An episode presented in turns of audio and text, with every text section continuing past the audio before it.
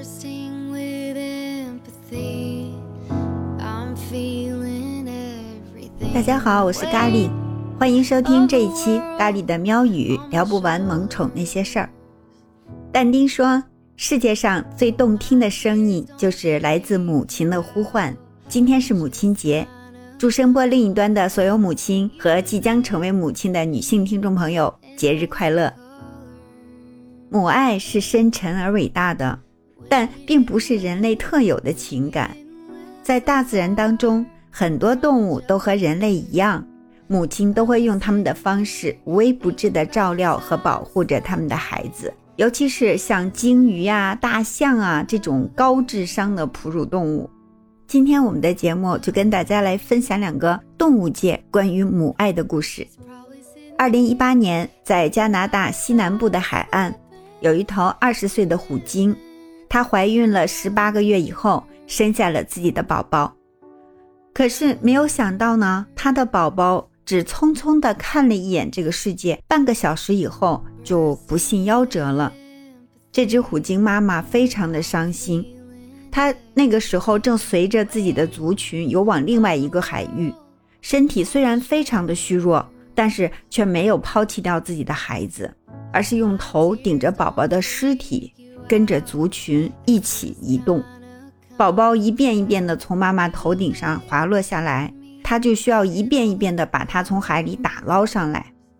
只要他稍微不小心，宝宝的尸体就会下沉或者被海水冲走。但是他他不愿意放弃，他就这样不吃不喝不眠不休，托举着宝宝游了将近一千多公里。论聪明，论智慧，这个虎鲸啊，早就已经知道它的宝宝回不来了。但是这位妈妈太悲痛了，她就是不愿意放手。慢慢的，这个幼鲸的尸体开始腐烂，它呢也是日渐消瘦，体力不支。最后不得已，这只名叫做 G 三五的虎鲸妈妈背着宝宝的尸体在海里游了一千六百多公里，悼念了整整十七天以后，她才不得不面对了这个现实，眼睁睁地看着宝宝的尸体沉入海底。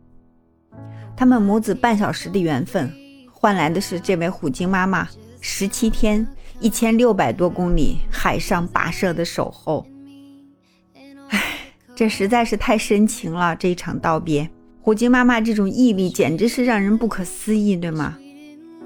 而创造这种奇迹的根源，也只能是因为母爱。在我们前两期的节目里，咖喱给大家讲了象群报恩，每年都为主人扫墓的故事，对吧？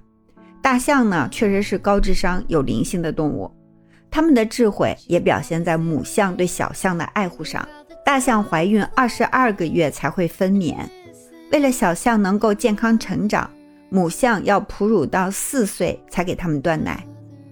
大象是群居动物，不出意外的话，母象会用自己的一生守护它们的孩子，看着它们长大，然后结婚生子。母象可以说是动物界的模范母亲。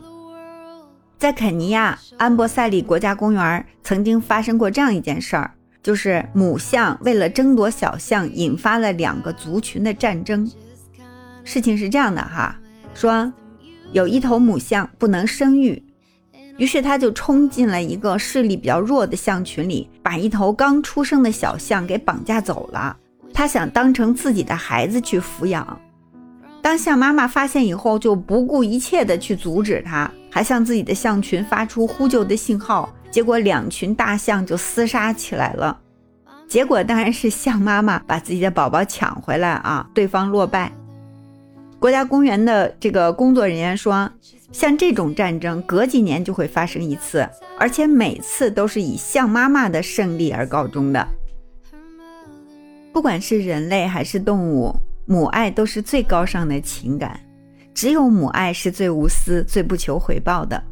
康乃馨的花语是爱和祝福，那咖喱就把这期节目当做一束康乃馨吧，送给我的妈妈，也送给此时此刻在收听咖喱节目的每一位听众朋友和你们的母亲。我们这期节目就到这儿，感谢你的收听，别忘了地屏点赞更方便。我们下期节目再见。